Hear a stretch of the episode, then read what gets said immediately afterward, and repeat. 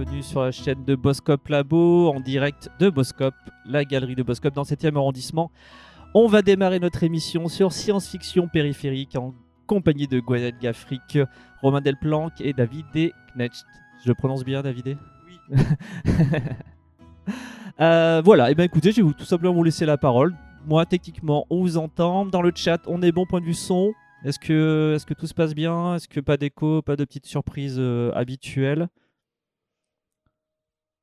Ça a l'air bon. Son ok. Et eh ben c'est parfait. Je vous donne un 3, 2, 1. À vous les studios.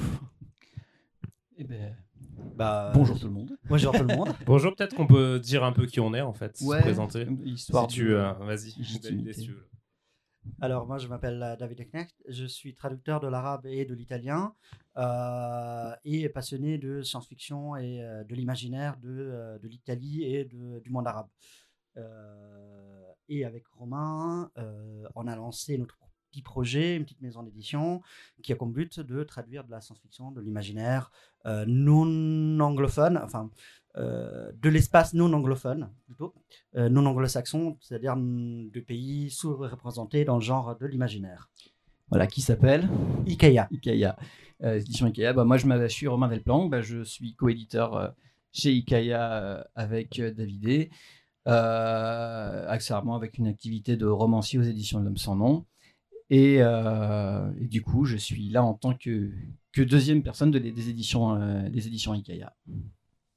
Et donc Gwenaël Gafric, euh, alors moi il m'arrive de commettre quelques traductions euh, du chinois ou d'autres langues sénitiques, euh, de science-fiction, pas seulement, mais de temps en temps un peu d'imaginaire. Et puis dans la vraie vie, je suis aussi professeur de chinois de littérature et d'histoire du monde sinophone à l'université Lyon 3. Très bien, je pense qu'on peut commencer par se poser la question. Donc on a, on a on a trouvé le titre euh, science-fiction périphérique. Euh, bah, ça serait intéressant de commencer par la définition de cette, euh, cette science-fiction périphérique. Je ne sais pas si tu veux commencer, euh, bah, c'est vrai qu'on a discuté ensemble un peu tous les trois en amont de cette table ronde en se disant bon, comment est-ce qu'on essaie de définir en fait cette production science-fictionnelle qui vient effectivement ou qui est en tout cas en dehors un peu des canaux traditionnels ou des langues traditionnelles. Moi, il y a un concept que j'aime bien en fait qui fait un peu référence à cette idée-là, c'est un concept qui a été proposé par une sociologue de la littérature qui s'appelle Pascal Casanova.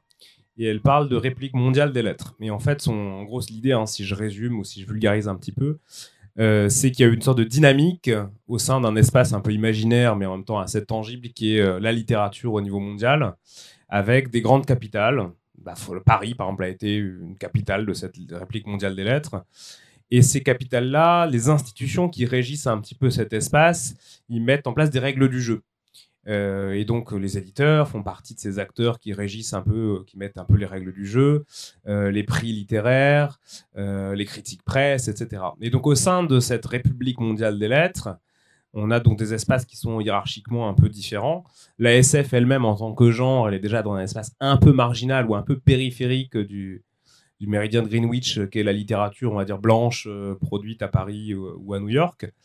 Et euh, en ce qui nous concerne, en tout cas pour les, langues qui nous concernent, euh, ben, l'espace il est d'autant plus marginal puisqu'il s'agit non seulement de littérature de genre, mais en plus de littérature de genre euh, écrite dans des langues qui ne sont pas les langues principales ou en tout cas majeures ou dominantes de la République mondiale des lettres. Donc c'était un peu l'idée en fait d'en parler aujourd'hui et d'avoir notre petit retour d'éditeurs, de, traducteurs de, de ces littératures-là. De passionnés, je disais de, cette littérature-là. Euh, je pense qu'on peut, euh, peut partir de ça pour dire qu'en fait, il y a un centre aujourd'hui qui est euh, bah, ce monde anglo-saxon, l'Amérique, les, les îles britanniques et aussi l'Australie, qui ont une langue qui est bah, hégémonique aujourd'hui, mais surtout qui véhicule un style littéraire qui, est, qui lui est propre et que euh, bah, il faut passer par ce style-là pour être validé à l'international. C'est euh, oui, c'est un mouvement global en fait qu'on repère. C'est pour ça que euh, on a choisi aussi, ce terme de, SF périphérique et pas simplement non occidental ou ou, non anglophone, parce que cette hégémonie de l'anglais qui qui fait en sorte aussi que des auteurs qui seraient issus de pays non anglophones se retrouvent tout de même obligés ben, d'écrire en anglais pour essayer d'avoir une carrière, mais même pas internationale, mais même dans leur propre pays, on a affaire à une, vision hégémonique, à, une langue, à une langue hégémonique, et comme, disait David, qui, finit par euh, occasionner un repli, ne serait-ce que dans les formes narratives, euh, voire dans les sujets euh, qui sont abordés.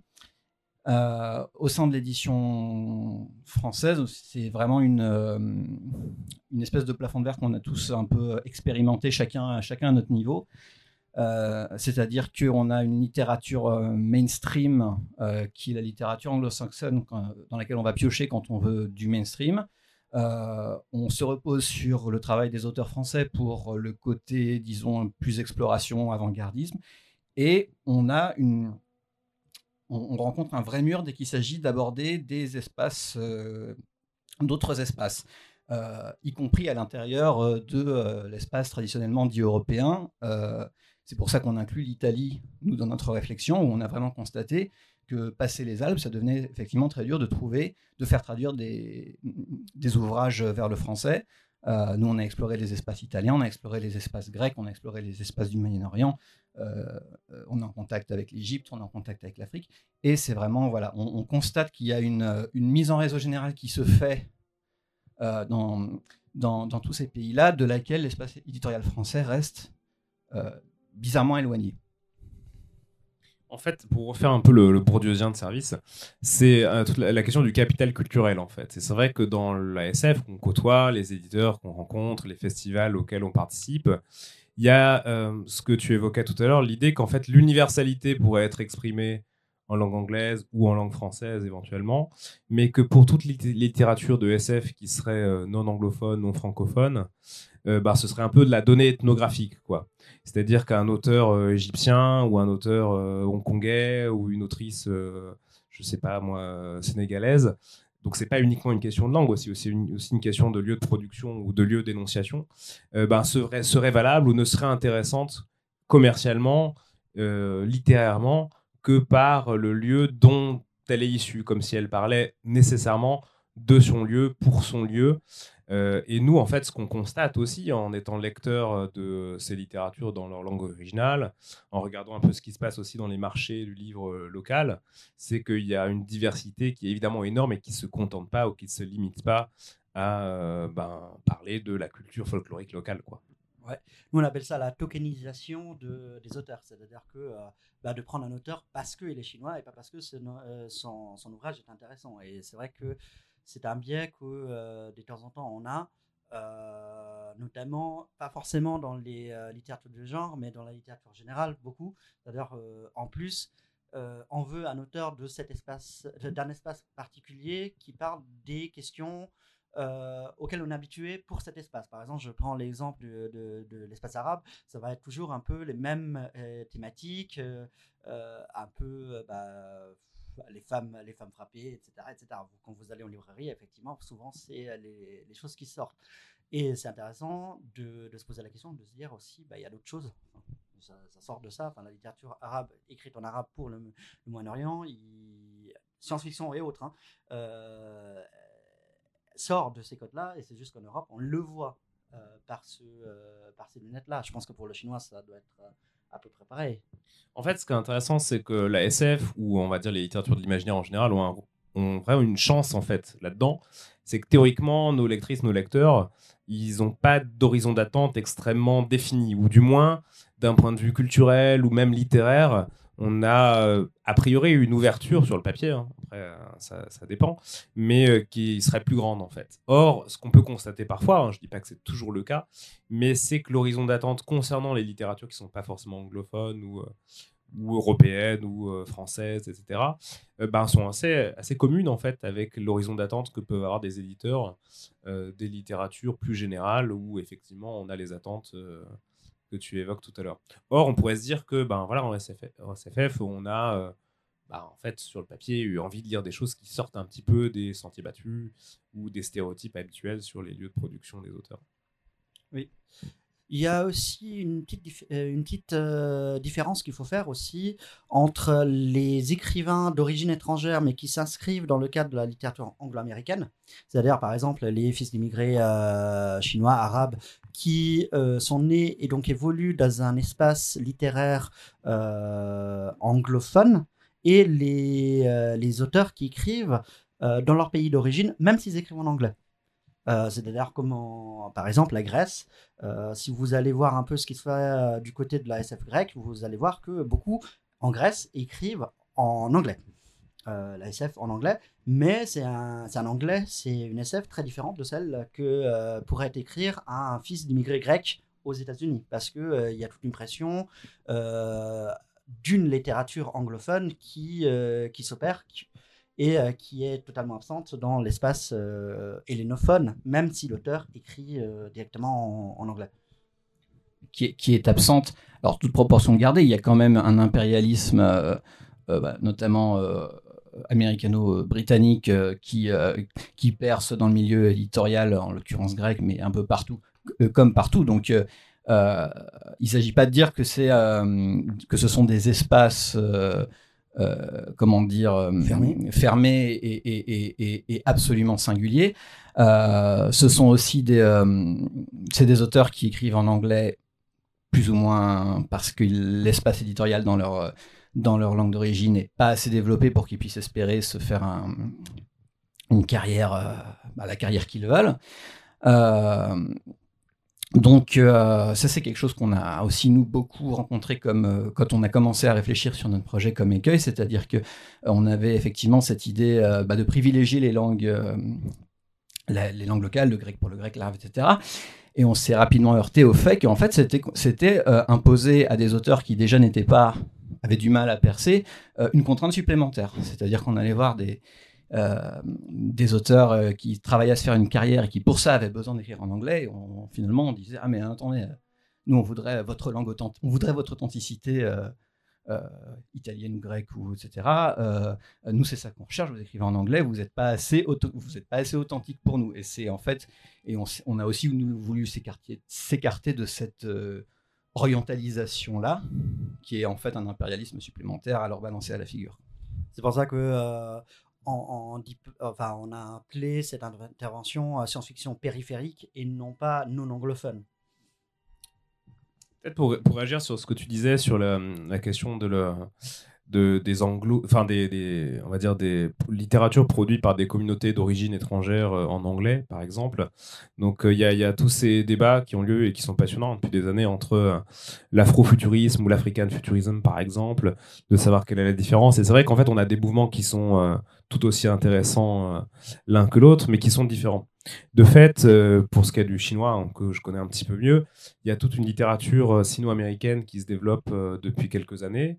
Donc des, autrices, des auteurs sino-descendants qui sont nés, soit qui sont nés très jeunes, enfin qui ont migré très jeunes vers les États-Unis ou la Grande-Bretagne, soit qui sont nés là-bas et qui sont de la deuxième ou de la troisième génération et qui sont, dont certains sont très connus. Hein.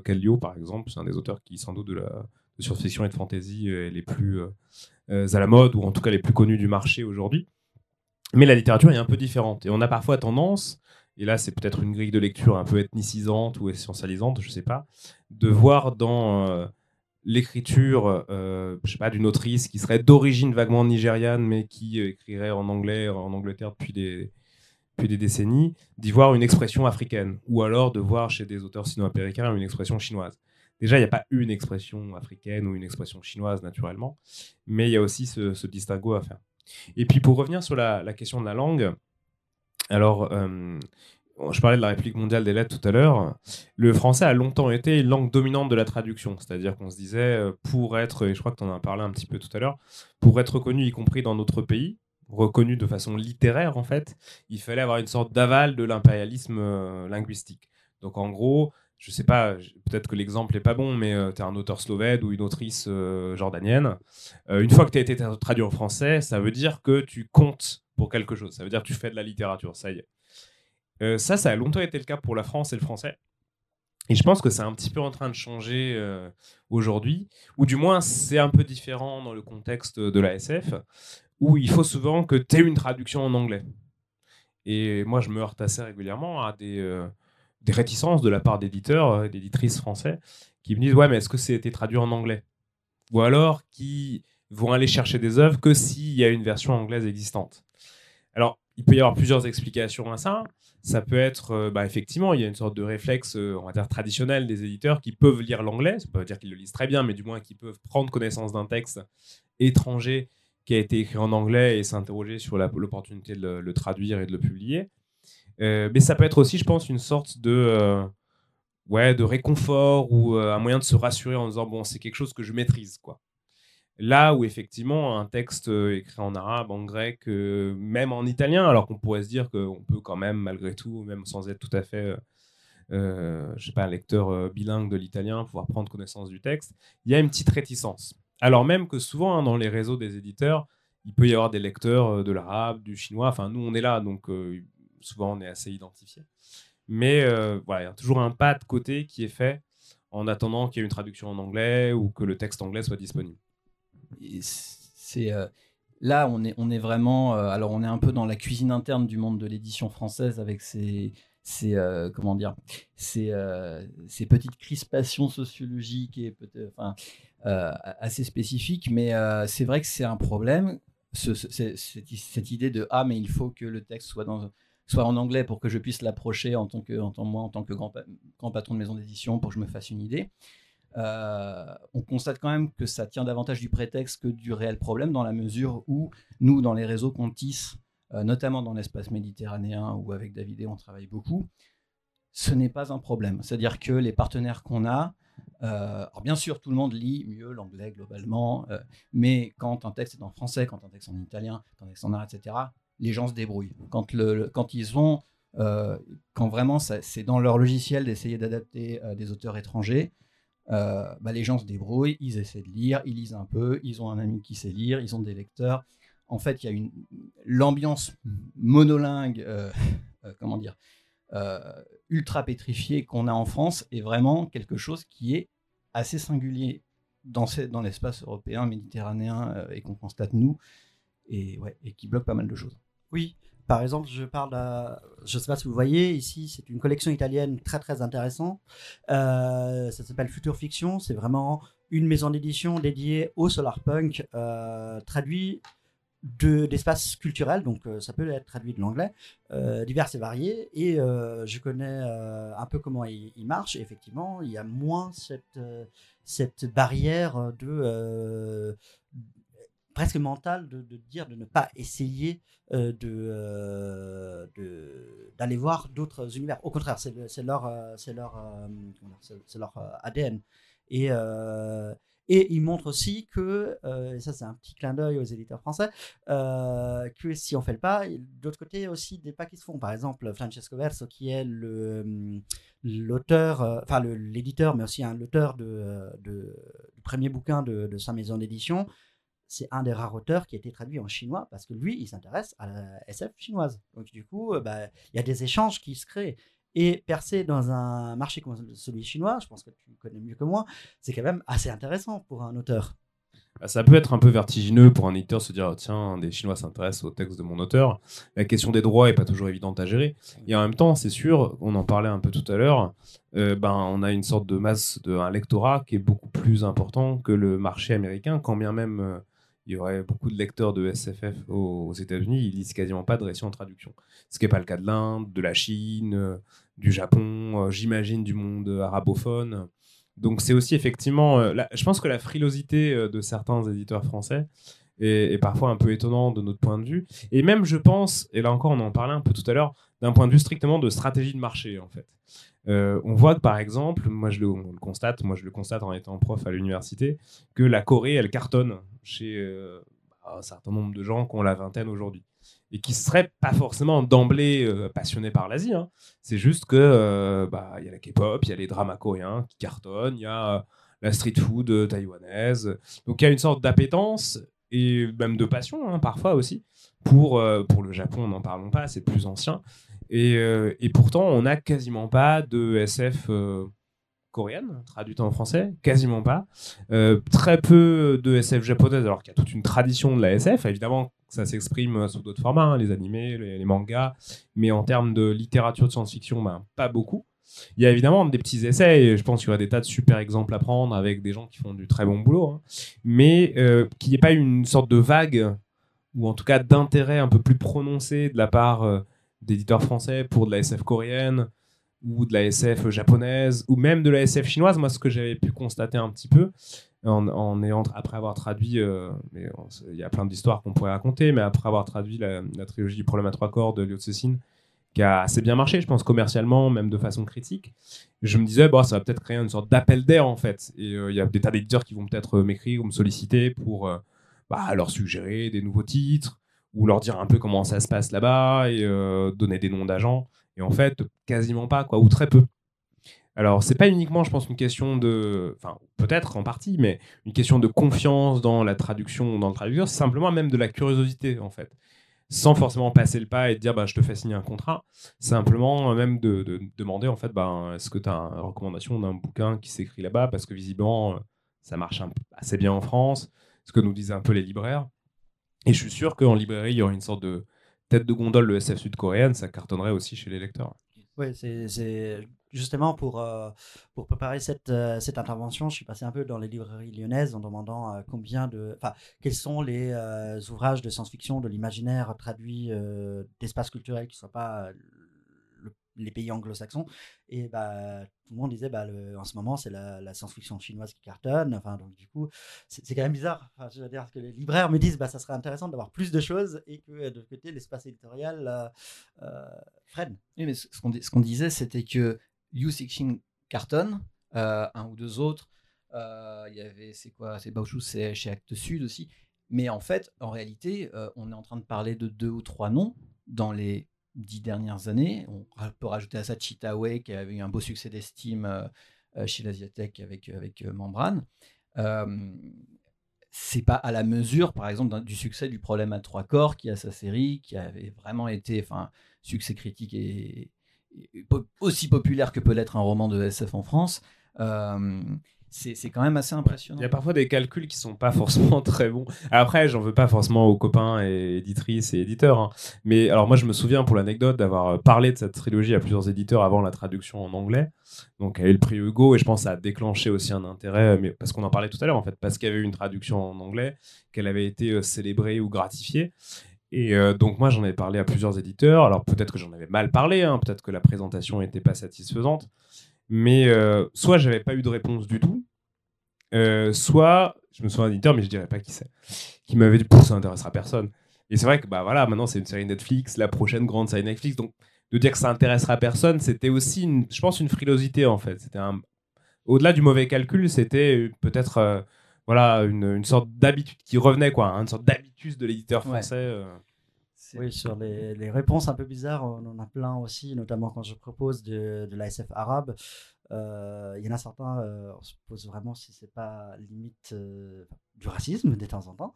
Il y, y, a la réaction dont Ah bon, les Arabes écrivent de la science-fiction? Bah, Si les Français écrivent de la science-fiction, les Arabes sont capables aussi. Et ce qui est un peu désolant, c'est quand ça vient d'un éditeur de science-fiction. C'est. Voilà, limite, on leur dirait euh, j'ai un roman de science-fiction martien, ça les étonnerait moins que j'ai un roman de science-fiction égyptien ou irakien. quoi. On se heurte aussi vis-à-vis de certaines aires culturelles à des, à des préjugés bien français euh, bah, qui sont malheureusement dans l'air du temps aussi. Euh, donc là-dessus, c'est. Mais c'est assez fascinant de, s'apercevoir que on parlait de Liu Cixin, on pourrait aussi parler de, de Sapkowski, euh, avec euh, The Witcher. Est-ce qu'il y a eu une vague de euh, d'adaptation de l'imaginaire polonais? Il y en a eu, à Stanislas Lem chez Actes Sud, il y en a, il y en a d'autres. mais encore Lem, c'est un peu différent. C'est genre, c'est un auteur canonique, canonisé, qui avait déjà une sorte de circuit éditorial bien connu. Voilà, ça Le nom parlait, etc. En fait, il n'y a pas, il a pas du tout, comme tu disais, d'appel d'air. Il y a des auteurs sur lesquels on surcapitalise sur le marché français. Euh, mais il n'y a pas du tout cette idée qu'on va construire, euh, qu'on va construire un marché, euh, qu'on va construire une offre, une offre pour un public qui, par ailleurs, nous on le constate partout où on va, a vraiment une demande par, rapport à ça, par rapport à la découverte de, de ces imaginaires, de cette culture populaire aussi d'autres pays qui soient pas effectivement tokenisantes ou qui soient pas cantonnées à être publiées chez l'éditeur de bouquins du Moyen-Orient, l'éditeur de bouquins chinois. Donc nous, c'est un peu ça aussi qu'on se disait, il faudrait casser. quoi. L'imaginaire, c'est l'imaginaire. Euh, on se nourrit les uns des autres au niveau euh, international et c'est ça qu'il faut encourager. Et des initiatives comme celle de Future Fiction, nous, elle nous avait beaucoup séduit parce que, euh, ben ouais, en fait, c'était à la base, c'est quoi? C'est des éditeurs, des auteurs et d'autres éditeurs qui se parlent, qui se refilent des textes, qui discutent dans les, dans les, dans les salons. Euh, qui essaie de se lire même quand il maîtrise pas complètement la langue, mais qui manifeste cette curiosité euh, de dire ah moi j'ai fait un peu d'italien, je vais essayer de lire un peu ton truc, etc. Sans attendre systématiquement qu'il y ait la trad anglaise qui arrive avec ses gros sabots pour annoncer au monde entier cette littérature est validée par, euh, par l'anglais, vous pouvez essayer de, la de, l'adapter de votre côté. D'autant que les, les, traductions anglaises, alors j'en sais quelque chose, sont pas toujours très très fidèles et peut parfois même être euh, orientalisant, c'est un terme que tu empruntais tout à l'heure, euh, sachant que le marché américain est ce qu'il est, que les Américains traditionnellement consomment assez peu de littérature en traduction.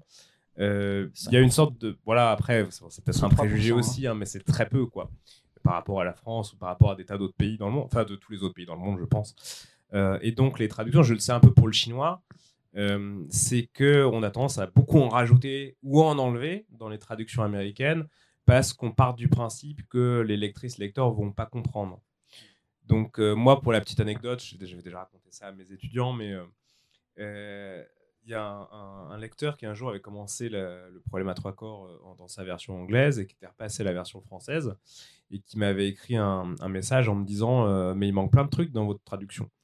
Donc bon, après, il y a toujours une sorte d'angoisse euh, qui s'empare de vous un instant, même si j'étais assez confiant de ce point de vue-là. Mais je suis quand même allé voir euh, la traduction américaine et qui avait rajouté plein de trucs, en fait. Qui avait rajouté, mais euh, ça s'ouvre sur la révolution culturelle en Chine. Et ben, la version américaine, je pense que c'est davantage plus l'éditeur que le traducteur, avait rajouté plein d'éléments de contexte en disant lancé par Mao avec les gardes rouges, voilà ce que c'est, dans le texte, quoi. Et puis je sais que, alors dans SFF, je sais pas trop, mais dans d'autres euh, traductions, en tout cas du chinois euh, vers l'anglais, il y a parfois des immenses coupes euh, qui sont réalisées pour correspondre à un standard bien précis ou à supprimer des parties culturelles, voire même des endroits un peu plus compliqués à traduire. Donc même la, en fait, la connaissance des littératures étrangères via l'anglais peut être aussi très biaisée. Parce que nous, ce qu'on constate, c'est que dans, la, dans les adaptations vers le français, surtout depuis de langues qui sont pas latines, et du coup, il y a un, écart plus grand à faire. Effectivement, des, fois, il y a des, des micro-remises en contexte qui peuvent, peuvent s'imposer pour euh, établir des liens logiques euh, qui fonctionnent en langue originelle et qui fonctionnent pas en français, etc. Il y a un travail d'adaptation. Mais là, tu décris carrément, en fait, des notes de bas de page en plus, sauf que c'est dans le texte, quoi. C'est. D'accord. Ouais. Moi, pour euh, revenir au projet de science-fiction euh, italienne, donc euh, le futur fiction, c'était aussi ce qui est intéressant, c'est que bah, là, je citais l'Italie, mais l'Italie est en contact aussi avec la Turquie. Il y a un énorme marché turc de traduction, notamment. Bah, il y a deux auteurs qu'on a réussi à faire passer, à faire éditer en turc. c'est aussi le, le, fait que euh, comment dire Il y a. Euh, par contre, là, l'anglais est important dans le sens que. Euh, comment dire ça se passe de temps en temps via des traductions en anglais. C'est-à-dire que, par contre, c'est les, enfin pas via des traductions en anglais, mais souvent des petites nouvelles sont déjà écrites en anglais par les, les concernés, par les auteurs concernés. Euh, on en revient au fait que, euh, malheureusement, c'est la langue hégémonique et euh, surtout pour les recueils de nouvelles qui doivent se faire vite, qui doivent s'envoyer vite et se relire vite. C'est vrai que souvent, les et puis il y a déjà des gens qui ont déjà des réservoirs de nouvelles en anglais. Souvent, les auteurs ont pas mal travaillé ça aussi. Oui, c'est ce qui se passe, c'est que souvent ils ont une ou deux nouvelles en anglais ou traduites en anglais, ou ils se font traduire par des copains, ou ils payent pour traduire en anglais, et pour arriver sur d'autres marchés, qui, bizarrement, ne sont pas le marché anglophone. C'est-à-dire que, euh, par exemple, là, on parle d'un éditeur turc qui, euh, qui prend des nouvelles écrites en anglais, mais qui les publie en turc, et jamais en anglais. Euh, ça, je trouve ça aussi intéressant comme, comme, comme démarche. Qui, mais qui allait chercher ses auteurs dans toute l'Europe, dans le bassin méditerranéen en l'occurrence.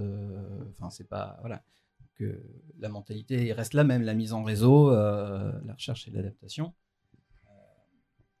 Et, sans, voilà, sans, sans, sans, se, sans, se, monter le bourrichon sur le fait que, oh mon Dieu, c'est pas une langue que, que, je lis naturellement. Enfin, voilà, ça, c'est. Ouais. De toute façon, il ne faut pas croire, là on parle des science-fiction périphériques, la, la, enfin, la science-fiction française ou francophone, c'est une science-fiction périphérique dans tous les autres pays. Ah oui, oui, Donc euh, en, en, Chine, moi j'ai souvent, je raconte souvent ça, euh, quand on parle de science-fiction française, on me dit, euh, bon bah nous on connaît Jules Verne, c'est génial, et ils sont très férus de Jules Verne, hein, euh, et Bernard Werber. Et il y a d'autres choses qui se font à part Jules Verne et Bernard Werber. Et donc après, on, on, raconte un petit peu, on explique. Mais ça montre bien qu'il y a une sorte de creux en fait. Alors là, il y a un, une, une œuvre de SF française qui a été traduite il n'y a pas longtemps et qui a eu un beau succès d'estime, qui est l'Assume de Romain Lucaso, qui était traduit, je crois. Alors je crois que le projet était déjà très ancien. Euh, mais voilà, ça s'est vu en fait. C'est-à-dire qu'il y a des copains et copines euh, autrices, auteurs de SF chinoises qui m'en ont parlé. Moi, bah, on, a, on a vu passer ça, quoi. Donc c'est chouette. Et euh, ils avaient envie d'en parler, etc. Donc, et ça arriverait probablement pas aux États-Unis. C'est-à-dire que j'ai peu d'amis auteurs aux États-Unis, mais bon, quelques vagues connaissances, ils me parlent jamais de science-fiction française en fait. Quand bien même ils sauraient que je suis français. Donc voilà, je pense qu'il y a aussi d'autres territoires à, aller chercher ou à aller euh, explorer euh, de ce point de vue-là aussi. C'est aussi, euh, nous, l'idée de notre collaboration avec Fadi, qu'on a, vu hier, ou avec d'autres auteurs, d'Égypte ou d'Arabie Saoudite avec lesquels on est en, contact, c'est d'avoir vraiment, voilà, des, aussi de s'ouvrir à, à de la littérature. Euh, des fois plus littérature populaire, des fois engagée, des fois, mais vraiment de s'ouvrir à, l'ensemble d'un espace imaginaire qui couvre des tas de sujets, euh, qui a ses biais, qui a ses. Euh, nous, on n'est pas là non plus pour demander aux auteurs non, anglophones et non francophones un niveau de perfection qu'on ne demanderait pas finalement aux autres. Parce que c'est aussi un, écueil qu'on a, devant lequel on s'est trouvé, c'est-à-dire que d'un seul coup, pour des ouvrages entre autres du Moyen-Orient, il y avait un niveau euh, chez les éditeurs français d'exigence, euh, j'ai envie de dire, même presque, eu, presque, avec des Américains, ouais, ouais. presque philosophique, presque d'acuité politique, etc., euh, qui déclenchait des frilosités qu'on qu n'avait jamais vues chez, chez des auteurs euh, de l'espace français ou de l'espace anglo-saxon. Oui, par exemple, nous, on lance notre petit projet, on est deux, mais on, a déjà eu des retours comme quoi. Donc, du coup, vous avez un comité de lecture et, euh, des, co et des correcteurs, et des, enfin, des, des, des choses. Enfin, bien sûr, on, on va pas faire ça amateuriellement. Vous avez, mais... trois, vous avez trois correcteurs de préparateurs de copie, un comité de lecture de 60 personnes euh, oui. pour, chaque, pour, chaque, écrit, et, euh, et, vos bouquins sont bien. Euh, simultané, simultanément euh, totalement LGBT friendly, fait euh, pro-féministe, décoloniaux, etc. Enfin, voilà, il y avait un nombre de cases à, à, à, cocher pour que le bouquin soit éligible, tout légitime en soi. Mais l'aboutissement logique, c'était bon, bah, on va pas en faire. c'était impossible. Ce, déjà, l'édition, enfin, déjà, c'est ignorer quand même le, les difficultés euh, des entreprises éditoriales aujourd'hui de, réussir à, fonctionner correctement. Euh, et, euh, et, d'autre part, bah, c'est refuser aussi aux espaces éditoriaux étrangers la possibilité d'avoir leurs contradictions internes, d'être ultra basés sur des sujets et, et de naviguer un peu à vue sur d'autres. Euh, et c'est pas pour ça que euh, en fait c'est des littératures qui doivent se prendre avec systématiquement des grosses pincettes quoi. Ce sont c'est de la SF, c'est de la fantasy, c'est fun, euh, c'est super intéressant. Euh, c'est des auteurs qui sont des personnalités en général parce que c'est pas évident d'être un auteur que ce soit ici ou, ou là-bas. c'est voilà, c'est des meufs. Ouais, c'est vrai qu'il faut sortir un peu en fait du triptyque qui serait patrimoine, c'est-à-dire qu'on publie ou on traduit ces écrivaines et ces écrivains d'autres espaces parce qu'ils appartiennent au patrimoine mondial de la littérature humaine, mettons. Euh, le côté effectivement politique et militant, en fait, de, de, traduire ce qui serait une forme de témoignage. Euh, pour la littérature chinoise, par exemple, et je pense que c'est tout à fait va pour la littérature en, en langue arabe euh, ou même en russe peut-être aujourd'hui, qui serait de dire en fait on publie de la littérature chinoise, ça s'est beaucoup fait en France, parce que c'est des témoignages des terreurs de la révolution culturelle.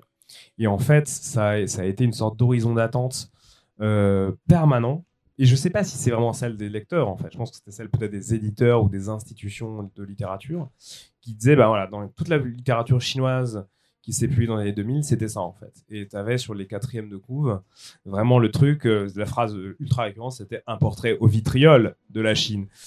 Et euh, ça a été longtemps ou sans, sans concession, ou alors. euh, puis avec des, souvent des trucs, alors super clichés, de, euh, mais à côté de la violence de la Chine communiste, euh, l'auteur, voilà, terre de enfin, entre nature, entre modernité et tradition et tout ça. Et puis tu avais le truc, il, euh, je sais pas, il, voit une voie de rédemption grâce au bouddhisme, ou enfin voilà, mais des trucs super clichés, mais qui ont longtemps en fait été cet horizon-là. Donc le patrimoine, le témoignage politique, et puis de temps en temps aussi, euh, ce que tu disais tout à l'heure, une sorte de pépite quoi. Il faut que ce texte, il soit, euh, je sais pas, qui réinvente le genre, ou alors qui, euh, qui cartonne. Alors qu'en fait, ben, pour prendre un exemple et faire un peu de pub, là ressort cette semaine en version poche. Euh, donc La Rédemption du Temps, qui est un roman d'un écrivain chinois qui s'appelle Bao Shu, qui est une fanfiction du problème à trois corps.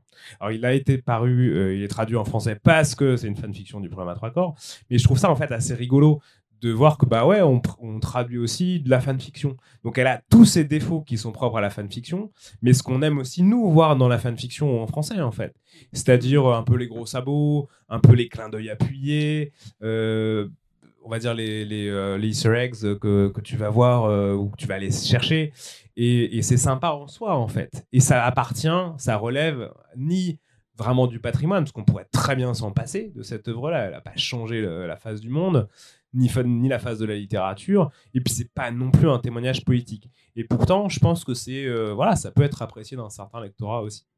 C'est aussi intéressant de voir certains ouvrages dont on a l'habitude de lire, enfin thématiques, euh, qu'on a l'habitude de lire euh, en français ou, écrits par des anglophones, mais revus aussi par d'autres euh, visions. Par exemple, je prends la trilogie de Ajwan, qui a pas mal marché dans le monde arabe. Donc c'est une histoire assez classique, hein. c'est une réfugiée dans l'espace, mais c'est écrit par une femme arabe. Donc la vision de, son voyage est complètement différente de celle que pourrait être celui, enfin le voyage d'un, d'un, d'un imaginé par un auteur américain blanc, euh, du coup avec des, des choses auxquelles elle a accès parce que euh, parce que sa culture, euh, parce que pas, sa culture, mais parce que la langue du, du coup lui permet de de hum, comment dire d'être plus proche aussi de, tout ce qui se passe au Moyen-Orient, du coup de la question migratoire, et le mettre dans une, dans une œuvre de science-fiction d'une histoire qui est assez classique. Donc du coup, on a une vision différente de la même chose. Et je trouve ça qui est intéressant aussi d'aller chercher des d'autres euh, d'autres euh, écrivains ou par exemple là euh, le premier bouquin qu'on sortira c'est euh, Paradis sur Terre de Fadi Zarmout l'idée c'est que euh, bah, c'est un monde où on meurt pas c'est pas une en soi c'est pas une histoire enfin c'est pas un- on a déjà C'est- entendu voilà, ça c'est un- c'est pitch, le- le- la mort, on a soigné la mort. Mais par contre, la façon de voir euh, bah, l'absence de mort dans le monde arabe est complètement différente de, euh, de l'auteur francophone ou, euh, ou, ou américain. Donc, je trouve c'est ça intéressant d'aller voir des auteurs étrangers, c'est que on a aussi une vision pas forcément euh, classique. C'est-à-dire, on va, c'est pas des mille nuits, par exemple. C'est pas et c'est pas du roman en- comment dire inspiré de mille nuits parce que d'habitude quand on parle de science-fiction euh, arabe malheureusement on sort de, on sort de, on sort des tapis volants et. euh, Voilà. c'est- pas du tout ça, mais en même temps, ça présente une vision jordanienne d'une euh, d'une question.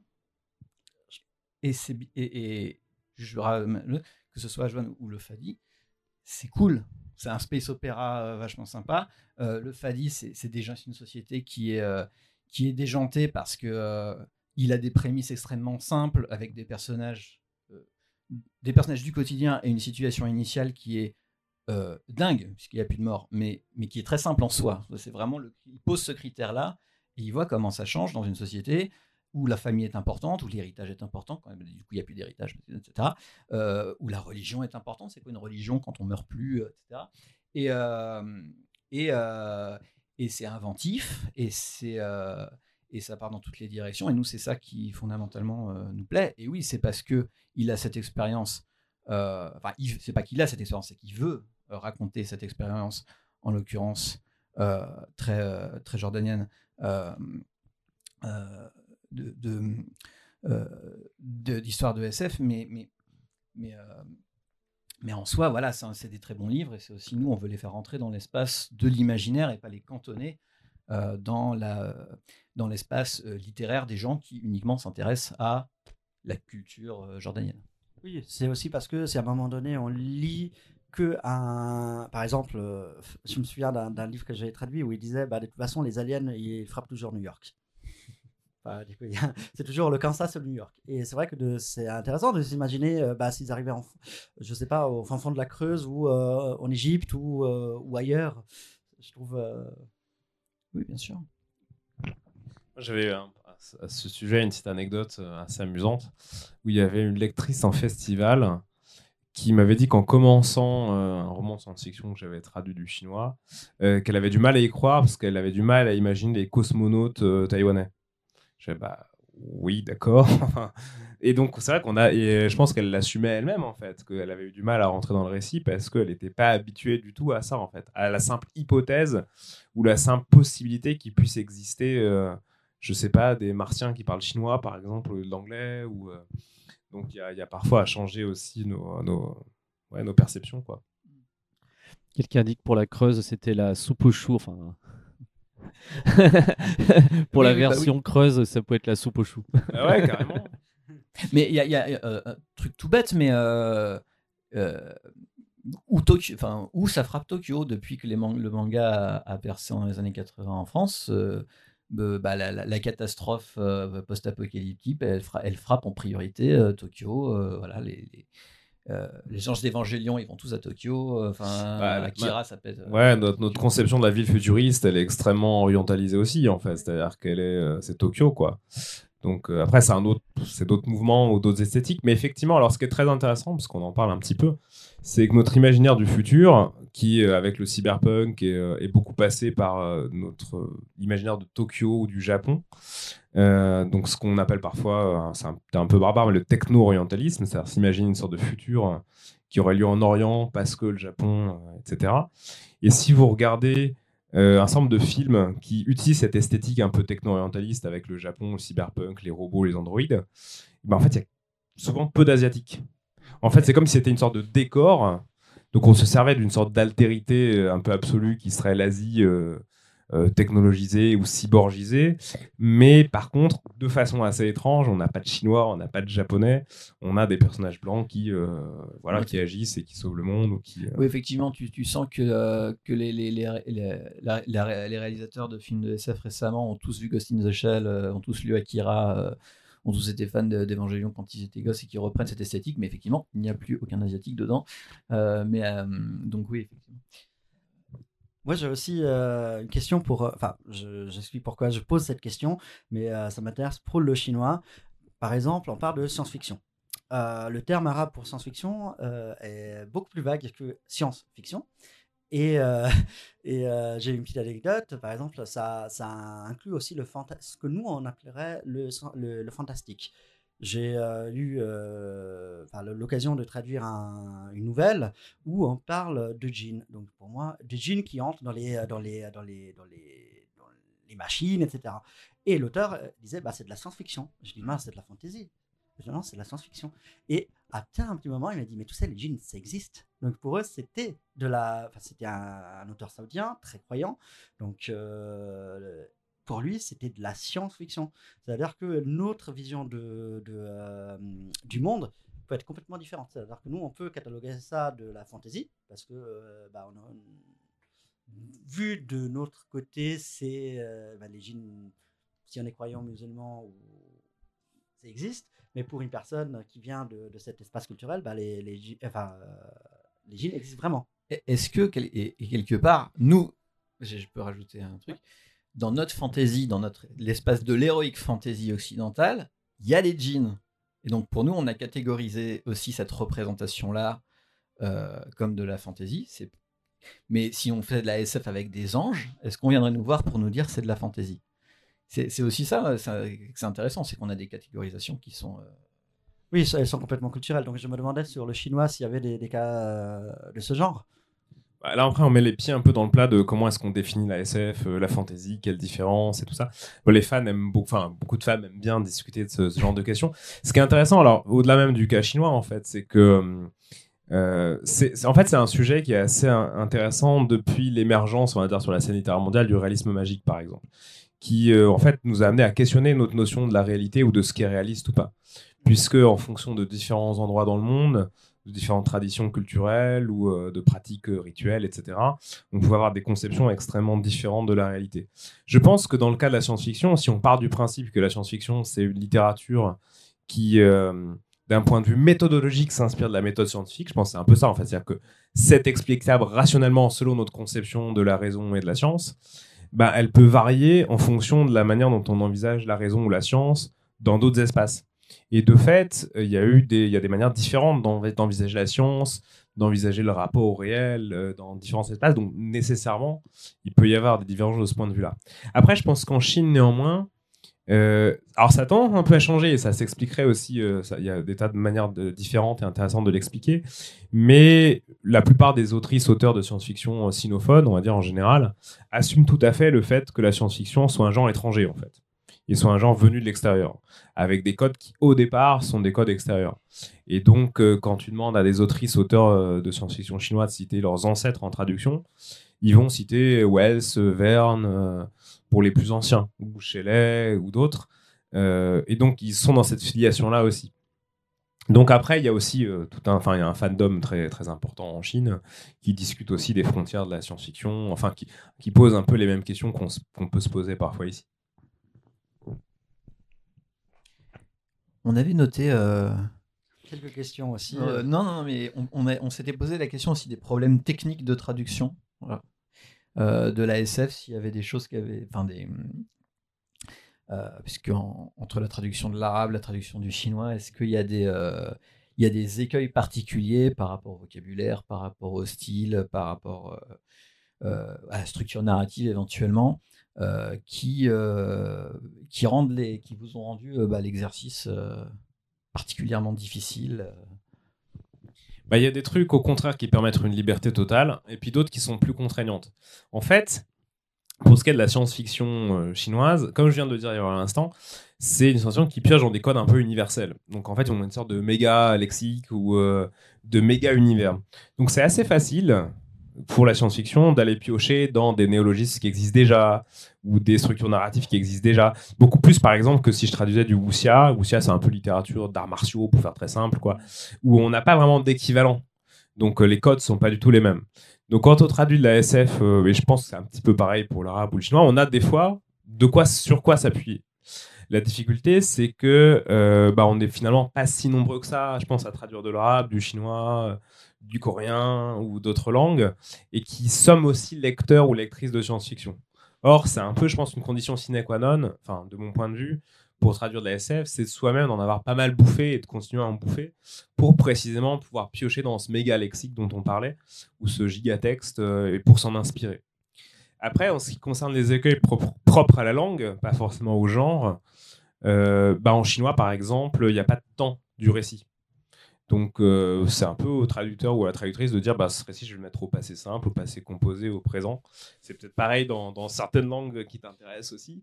Ou alors, euh, on peut tout à fait, euh, et sans vraiment d'artifice particulier, cacher le genre ou le sexe, ou cacher, alors c'est même pas forcément une volonté consciente, hein, mais dissimuler le genre d'un personnage pendant tout un récit. En français, c'est quand même plus compliqué. Ou en tout cas, c'est tout à fait possible, hein, mais ça demande de mettre en place des artifices particuliers ou de faire des stratégies de contournement, euh, ce qui n'est pas forcément nécessaire en chinois. Voilà, ça c'est à la limite, c'est propre euh, à la langue et pas nécessairement au genre lui-même. Euh, en ce qui concerne l'arabe, ce qui est intéressant, c'est euh, que la façon de, na- de narrer est complètement différente. Dans le sens que euh, en Europe, on a euh, justement, grâce ou à cause de cette littérature de science-fiction anglo-saxonne, une, façon d'écrire qui est très scénaristique. C'est-à-dire qu'on montre et on ne dit pas.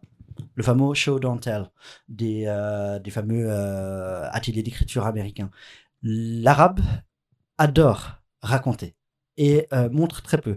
Donc, du coup, il y a un flot de paroles qui est complètement. euh, en littérature blanche, il n'y a pas de problème, mais vu la tradition euh, occidentale de science-fiction, parfois ce qui est difficile, c'est rendre ce, ce tel euh, intéressant, enfin pas intéressant, parce que c'est intéressant, mais fluide, parce que c'est juste pas euh, ce auquel on est, enfin le, le style auquel on est habitué en, français pour ce genre-là. Et donc du coup, parfois, il faut un peu jongler, il faut, euh, il faut, euh, il, y a une liberté de le, enfin, on a une liberté en tant que, que traducteur que on pourrait pas se permettre avec d'autres textes, d'autres genres, parce que euh, parce qu'on répond à la fois aux impératifs du euh, texte d'origine, de la tradition littéraire d'origine, mais aussi à celle euh, du genre euh, en français. Et ce qui est toujours un peu difficile, parce que d'un côté, on voudrait être très très proche du texte, de l'autre côté, on sait aussi que les lecteurs doivent, euh, doivent pouvoir lire le texte euh, aisément, et si, si à un moment donné, il y a des monologues de, trois pages, ça devient un peu difficile. Moi, ce que je trouve passionnant dans ce travail, c'est que aussi d'un point de vue, euh, d'un point de vue de, de, de personne qui, qui écrit en français, c'est- aussi ça qui nous permet de réinterroger de manière un peu bourrine notre propre langue. C'est-à-dire qu'on on- on se retrouve confronté euh, à des textes qui vont, euh, qui vont, qui vont utiliser tous les artifices que permet, que permet la langue d'origine pour produire un récit.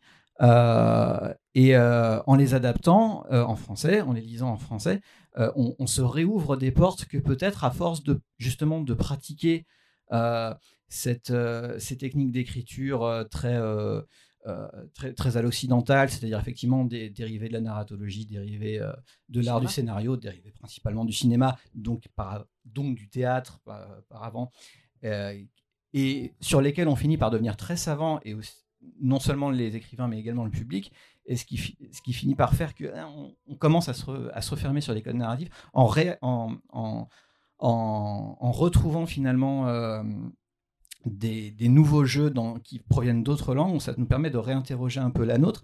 Et Fali euh, Zarmouth en parlait, à- parlait d'un de ses romans hier, euh, donc à sa conférence, son travail sur le genre, euh, qui, où, il se, où il travaille la langue arabe pour éviter de jamais avoir à genrer son, son personnage principal. Euh, si un jour c'est adapté en français, c'est génial le travail à le faire. Bah oui, mais, euh, mais je, je- ce que je veux dire, c'est que c'est c'est une porte qui s'ouvre, c'est un travail énorme. Peut-être c'est pas possible, peut-être il y a un traducteur génial qui va trouver le moyen. Mais je veux dire, Moi, je pense que ouais, moi je trouve que c'est ça qui tout est, est, traduisible hein, par contre. Il y, a, il y a Ouais. souvent cet écueil ou cette, euh, ce- ce- cette idée en fait qu'il y a des choses intraduisibles. En fait, il y a des choses pas faciles à traduire, mais tout est traduisible parce qu'on traduit tout. Après, il peut y avoir un échec de traduction, il peut y avoir un écart important, mais on peut tout essayer, tout essayer de traduire. Ce qui est intéressant dans la traduction, c'est que, hum, et je pense d'autant plus quand c'est des langues qui s'éloignent un peu des langues qu'on pratique habituellement, c'est que ça nous interroge sur quelles sont les contraintes de notre langue, en fait la part de contrainte et la part de liberté dans notre langue maternelle. Euh, où on se dit, ben, quand on voit une phrase, mettons en chinois, ou j'imagine c'est pareil pour l'arabe, pour le coréen, le japonais ou autre, on se dit, bon, quand on traduit, euh, qu'est-ce qui dans cette phrase-là a été contraint par la langue de l'auteur et qu'est-ce qui dans cette phrase-là a été un choix un peu plus assumé de l'auteur? Ça peut être du lexique, ça peut être le sens des mots, etc. Et donc, par effet, euh, on va dire, de miroir, ça te fait poser la question à toi en disant, bon, qu'est-ce qui dans ma langue me contraint?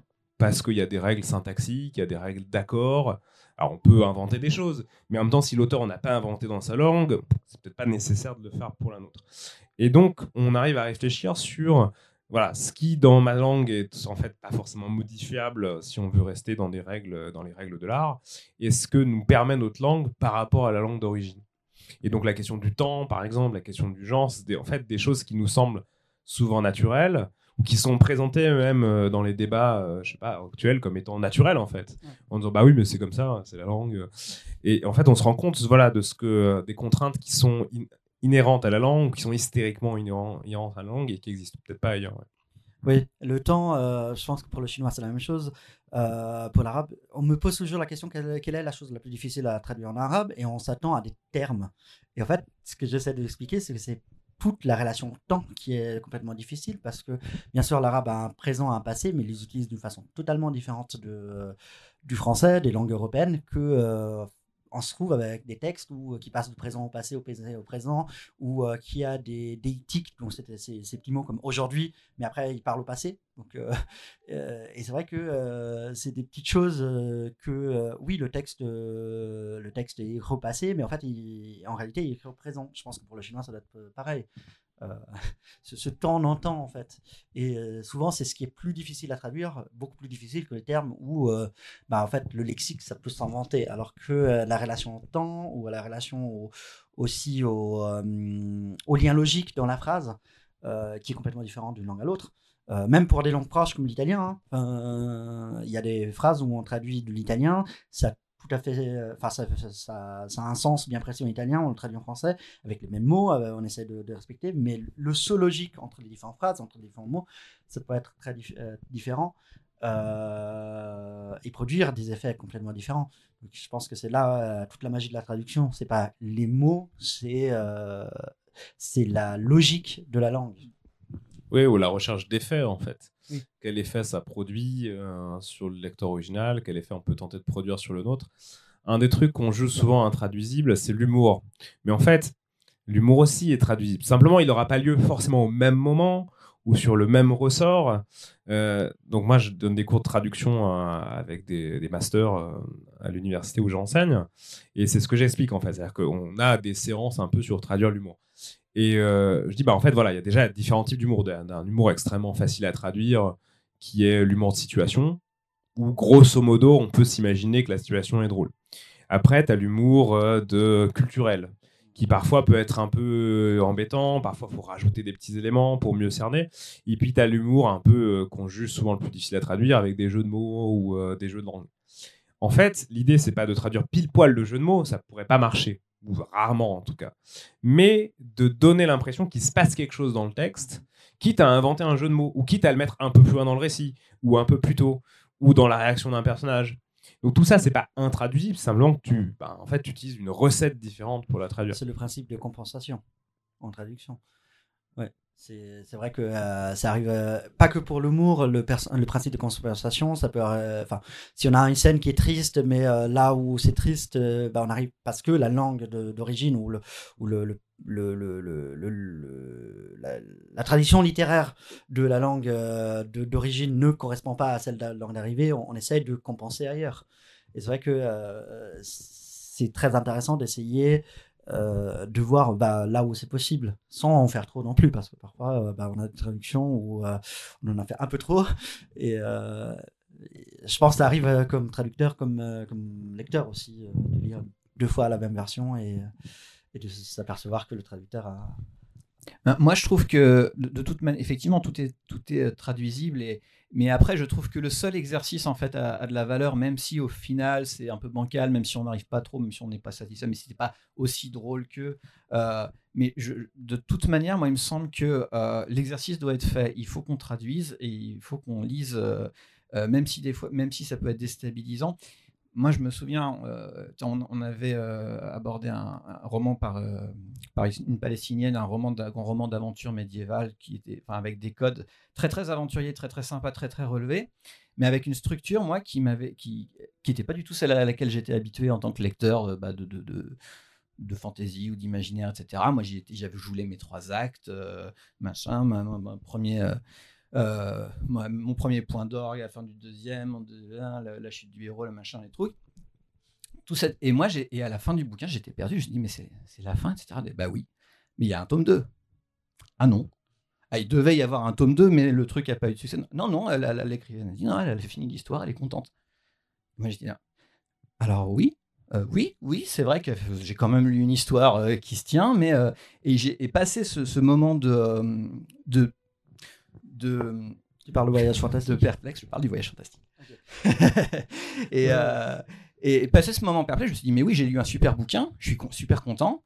Euh, c'est juste, je me suis aperçu que j'avais une attente euh, qui n'était pas légitime en fait. Je, je, demandais à ce livre de rentrer dans des cases. Et pour moi, c'est pour ça que c'est important de continuer à adapter euh, euh, bah, ça fait partie de la recherche éditoriale en général, de trouver des auteurs qui, renouvellent le genre, que ce soit des auteurs français ou des auteurs d'ailleurs. Mais on a quand même une, bonne chance de découvrir des choses nouvelles, y compris dans, des choses aussi basiques que la structure d'un récit, en allant les, essayer de découvrir un peu ce qui se fait de, de par le monde dans d'autres langues, etc. D'autant plus que les langues, euh, surtout quand elles ont un rapport au temps qui change, vraiment ont tendance à façonner les récits d'une manière qui nous est pas évidente de prime abord, mais qui est super enrichissante en fait. Et encore une fois, je pense que c'est d'autant plus d'ailleurs étonnant hein, de- que ce pas soit pas toujours pris, parce que les lectrices et lecteurs de SF sont des gens qui sont prêts à ce genre d'écart. carrément. Et euh, parce que en fait, euh, dans nulle autre littérature, on va raconter, euh, je sais pas, un temps qui fonctionne à l'envers, euh, un espace-temps absolument impossible, une société de, je sais pas, moi, d'humanoïdes qui vivent sans tête. Enfin, tout ça, c'est des choses qu'on n'envisagerait pas dans d'autres formes littéraires. Donc, si, le, si la frilosité d'origine, c'est on n'est pas sûr de comprendre tout à fait les codes culturels, ou la langue semble un peu bizarre, ou la structure du récit correspond pas à ce qu'on connaît, ben déjà d'emblée la science-fiction ne ressemble pas à ce qu'on connaît, donc c'est un peu dans l'essence même du truc. Quoi. Exactement. Mais on retombe sur le fait que c'est un prétexte en fait, fondamentalement. Pour ne pas, pour ne pas y Alors après, on a dit du mal les éditeurs, hein, mais il y a des tas d'éditeurs qui font du super boulot et on peut en citer quelques-uns. Euh, non, mais alors je- euh, juste pour en citer quelques-uns, euh, euh, il y, a y une nouvelle collection chez Rivage notamment oui. euh, qui a commencé et qui a déjà sorti un roman de science-fiction chinois, un fix-up de novella euh, sud-coréenne. Je crois qu'ils vont sortir bientôt un auteur, euh, un roman japonais, d'un auteur polonais contemporain. Donc euh, je prends cet exemple-là, il pourrait y en avoir des tas d'autres. hein. Mais euh, il y a aussi, je pense qu'on on voit, de- on va voir de plus en plus, j'imagine, des tentatives particulières de, de sortir des, les œuvres. Oui, je pense qu'il y a des tas d'éditeurs qui font un, un super boulot aussi. hein. Voilà. La Talente. euh, La Talente, oui, on a ramené un livre de la Talente euh, euh, qui est assez intéressant et c'est de la... Est-ce que, parce qu'on nous dit qu'il nous reste 15 minutes, est-ce qu'il y a des questions qui euh, auraient émergé, euh, Jal, du chat ou de je sais pas où? Est-ce qu'on a des. Ou on parle dans le vide peut-être Le moment, je. Non, non, vous parlez pas du tout dans le vide. Dans le vide. Et je m'entends. C'est horrible. Du coup, j'écoute votre question, Non, excusez-moi. si tu avais, s'il y avait des questions dans le chat ou des gens qui souhaitaient réagir. Il y avait, alors on a, bon, on a Spectre qui est à fond sur la question de la science-fiction française depuis qu'on a parlé de la Creuse. Euh, Donc on, a, on, a, on a une question qui est en cours là-dessus. Creuse et périphérique. Je crois que Euh, les Chinois ne connaissent pas la soupe aux choux, mais euh, ce serait la fondue Et peut-être on avait, je crois qu'on avait une. Euh... ta, ta, ta. Pas de temps, posez des questions dans le chat. Non, non, on écoute, non. Bah, ils Sinon, on sont, euh, continue. Hein, euh, Super. bah, Non, non, ils sont, ils sont, euh, ils, ils disent qu'ils sont alpagués par, euh, par ce que vous allez dire. Si vous avez des questions, n'hésitez pas, je suis prêt à le les chat, lire et les, euh, et les répercuter à nos trois intervenants. Non, peut-être reste- une question nous pour le pour les gens du pour les, les gens qui nous écoutent. Oui. Si euh, ils ont déjà lu de la SF qui n'était pas traduit de l'anglais et qui n'était pas francophone non plus, et euh, peut-être comment ils l'auraient découvert. Nous, on peut continuer à papoter, mais s'ils veulent répondre à cette question, est-ce que c'est parce qu'ils en avaient entendu parler, est-ce qu'ils avaient appris la langue, est-ce que voilà, peut-être une ou deux, si euh, une ou deux personnes veulent témoigner. euh. Aussi s'ils l'ont- s'ils l'ont lu en français ou, euh, ou dans, dans la langue d'origine aussi. Ok, Ah, on va voir. deux si- heures dans le chat. on va voir s'il y a des réponses. Non, non, ils sont. et- et, euh, c'est- je pense que vous apportez énormément euh, sur les questions qui sont abordées aujourd'hui, tout simplement. Je pense qu'entre-temps, on peut donner un peu nos conseils de lecture aussi. Euh, Conseil de lecture ou conseil d'édition euh, euh, de bouquins qui n'existent pas en français, qu'il faut qu'ils existent. Ah, je pense qu'il y a les deux. euh, Je pense qu'on peut peut-être faire un petit. euh, Ah, petit si, on a une question. oui. Euh, donc, Zipolette euh, de la Creuse nous écrit. euh, Bonjour. Zi. on va faire une blague sur son département. Non, je rigole. Euh, non, et ça manque à ma culture. Du coup, Euh, il faudrait que je vois ce qui existe côté hispanophone en science-fiction. Vous avez une idée ou des conseils? Alors, euh, pour l'Espagne, c'est vrai que euh, j'ai une, une scout littéraire, c'est-à-dire quelqu'un qui est en train de lire des livres pour, euh, pour la maison d'édition. Et c'est vrai qu'elle me dit il y a pas mal de choses. Euh, par contre, ne lisant pas l'espagnol, enfin, je lis l'espagnol comme un, un italophone peut lire l'espagnol. Euh, je sais qu'il y a pas mal de choses. Euh, alors, si la personne lit l'es- lit l'espagnol et peut lire l'italien, je sais que euh, Future Fiction a fait pas mal de travail sur le, euh, surtout- surtout l'Amérique du Sud, donc euh, science-fiction d'Amérique du Sud. Oui, du hispanophones trouver- aussi, il y a des trucs brésiliens aussi qui ont Ouais, publié brésiliens, euh, ouais. pas mal. Anna Ouais, ouais. Lush, euh, Il y a, il y a en- alors c'est pas dans le domaine hispanophone, il y a un- en français, il y a une sorte d'appétence depuis quelques années pour un peu l'horreur fantastique euh, sud-américaine. Donc avec Mariana Enriquez par exemple, qui est un peu la figure de proue de, de ça. Et je pense qu'on va en voir de plus en plus, où il y en a déjà un, un certain nombre, ouais. C'est pas de la SF, en tout cas moi je les connais pas forcément. Mais pour donner l'anecdote, effectivement, de cette difficulté à aller chercher euh, de la littérature de SF traduite depuis d'autres langues, moi à Lyon 3, je donne un cours de science-fiction.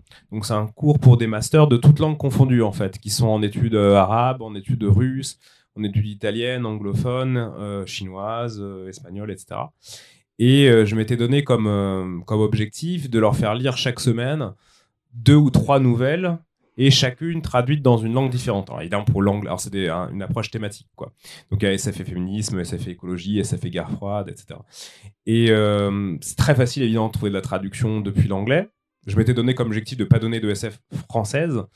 Mais alors, je galère à chaque fois, chaque année, pour trouver de la SF traduite depuis d'autres langues. Alors, le chinois, je connais un peu ce qui se fait, donc j'arrive toujours à trouver des choses.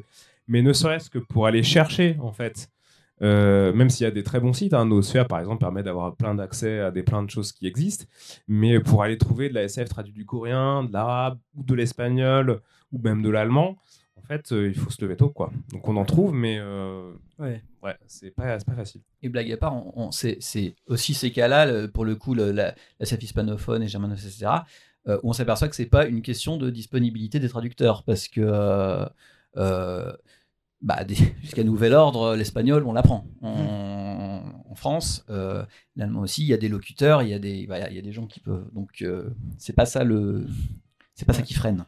Ouais, ouais, et c'est vrai que euh, bah, parfois, il faut vraiment aller chercher un peu dans les, dans les petites éditions de niche aussi pour, pour avoir des, des, des, notamment les nouvelles. Je pense que c'est plus dans, dans des petites collections chez des petits éditeurs. Donc, Est-ce que je peux faire de la pub justement?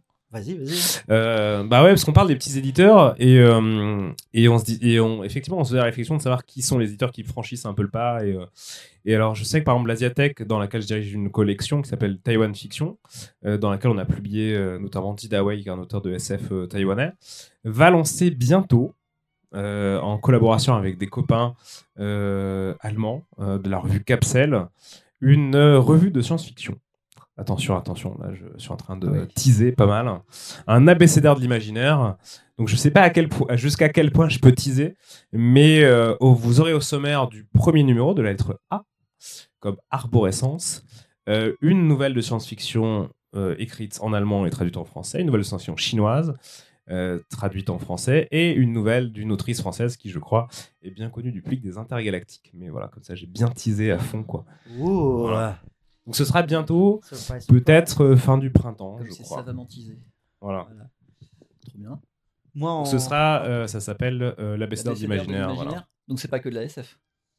Ce sera pas mal de SF, mais en même temps les gens sont un peu poreux, donc ce sera pas que de la SF ou que de la SF au sens classique du terme.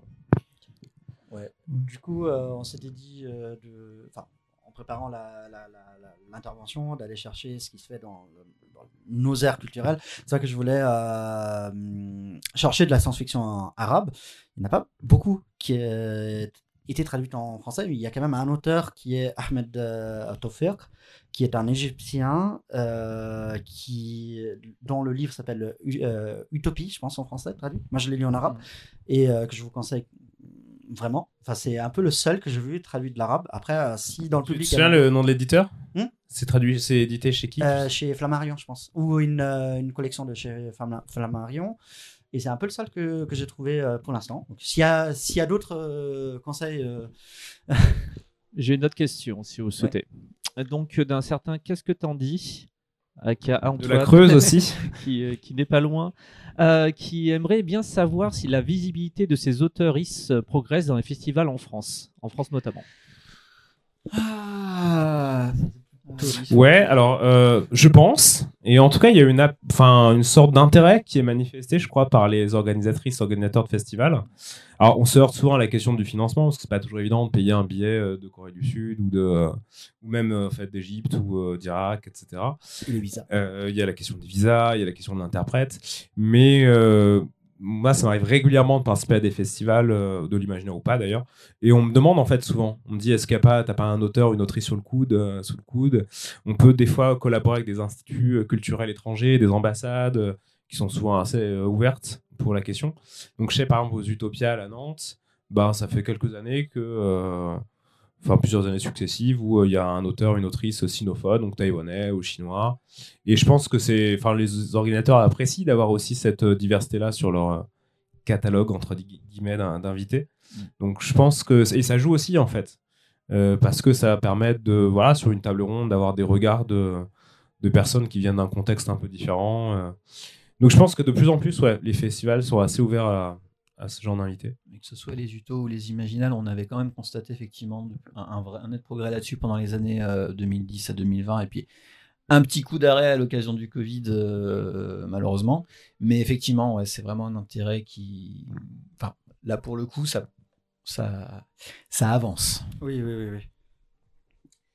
Et voilà, c'est- on en est. Il nous reste. euh, Oula. Je supporte pas quand je m'entends dans ce cas, c'est absolument insupportable. Euh, il nous reste 5 petites euh, minutes. euh, peut-être si vous avez envie de parler, vous avez déjà peut-être évoqué, mais envie de parler de vos actualités les plus proches, tout simplement, pour finir sur ce qui s'annonce de votre côté.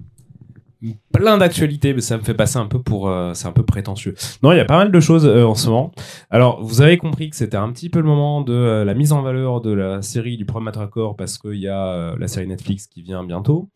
Donc, va paraître chez Actes Sud une édition collector de la trilogie. Vient de sortir un autre roman diocésain qui s'appelle L'ère de la supernova, que j'ai traduit également, qui est assez chouette en fait, et qui est intéressant aussi du point de vue de sa temporalité puisqu'il a été commencé en 1989, donc dans un moment qui compte dans l'histoire récente de la Chine, et terminé en 2002. Donc c'est un peu ancien, mais en même temps c'est assez intéressant de le lire, relire aujourd'hui. Euh, bientôt, euh, donc la- le petit projet dont je vous ai parlé tout à l'heure, euh, qui sortira, je ne sais plus exactement, mais je crois à la fin du printemps. Bientôt. Peut-être qu'on en parlera aux intergalactiques, j'espère. Que ce sera l'occasion d'en Ah oui. faire un petit peu la publicité. Euh, quoi d'autre? Ah oui, et puis une adaptation en BD aussi, toujours du problème à trois corps, euh, qui va sortir très très bientôt chez Hachette. Voilà. Euh, pour les, dans les semaines qui viennent, en tout cas, de mon côté.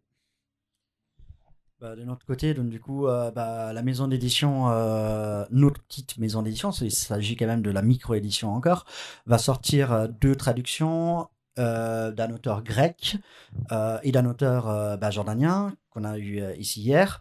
Et euh, prochainement, on aura euh, en octobre un auteur égyptien et un auteur, euh, une autrice euh, émirati euh, en 2025, qui est d'ailleurs un livre spectaculaire, c'est celui-ci d'ailleurs. Et le jordanien, il est là, ils sont en arabe, parce qu'on n'a pas encore la couverture en français. Ah mince, j'ai un truc. Et aussi, donc en mars, je crois, un recueil d'un poète taïwanais, Linia Ode, ça s'appelle De la neige dans un bol en argent. C'est de la poésie d'avant-garde super chelou, très surréaliste, mais que j'ai adoré traduire. voilà. Et ce sera aux éditions Circé. Trop génial. Et... Autre chose là? Bah, Sur Ikaya, Bah, sur Ikea, on a, non, on a fait à peu près le, le jour. le tour, c'est déjà pas mal. Euh, on a beaucoup de boulot. Ikaya, du coup, une, donc une aventure qui est vraiment toute, toute neuve et dont on a le plaisir, nous, avec euh, les intergalactiques, euh, Boscop, euh, le collectif MAP, euh, ben, d'accompagner sur ces premières rencontres et discussions. Du Et on coup, vous remerciera jamais assez euh, d'avoir organisé tout ça. Ah, mais c'est On pas fini, hein, c'est que ça. le début. hein. Enfin, vu, vu tout ce que vous annoncez, les discussions que nous avons eues, euh, ce qui s'est passé hier, avec, dans le bon sens du terme, avec Fadi, euh, c'est que des belles choses. Enfin, on s'est rencontrés, c'est allé très vite. En plus, on s'est rencontrés Ouais. quoi, il y a un mois, ou je sais pas, un truc comme ça. Ouais. on a fait Ah, c'est trop bien Et ça s'est fait. Du coup, euh, ce sera un plaisir de continuer à avancer à vos côtés. Quoi. Super. Bah, Et euh, bah, si tout va bien, on sera au, euh, au festival physique des intergalactiques. Oui. Est-ce que vous avez rempli votre formulaire de On a candidature rempli Ok, le d'accord. formulaire. oui, oui, oui, bien sûr, bien sûr. Voilà. Oui, je l'ai pas vu passer. Je suis tiens, ils l'ont pas rempli. voilà. Flic, peu, ça police un peu hein, là-bas. ouais. Oh, bah, la coordination est toujours prête de ces euh, fichiers Excel, etc. C'est, c'est- Yes. Eh ben, écoutez, un grand merci. On va Merci. faire une petite pause. Merci à toi. Une petite pause avant d'attaquer notre panel suivant sur outrage et rébellion dans la science-fiction, option cinéma. Voilà, le temps que qu'on se mette en place, qu'on fasse un peu papote, que je fasse quelques cafés, tout ça. Et euh, un énorme merci, tout simplement. Merci à toi. Merci. À plus. Au revoir.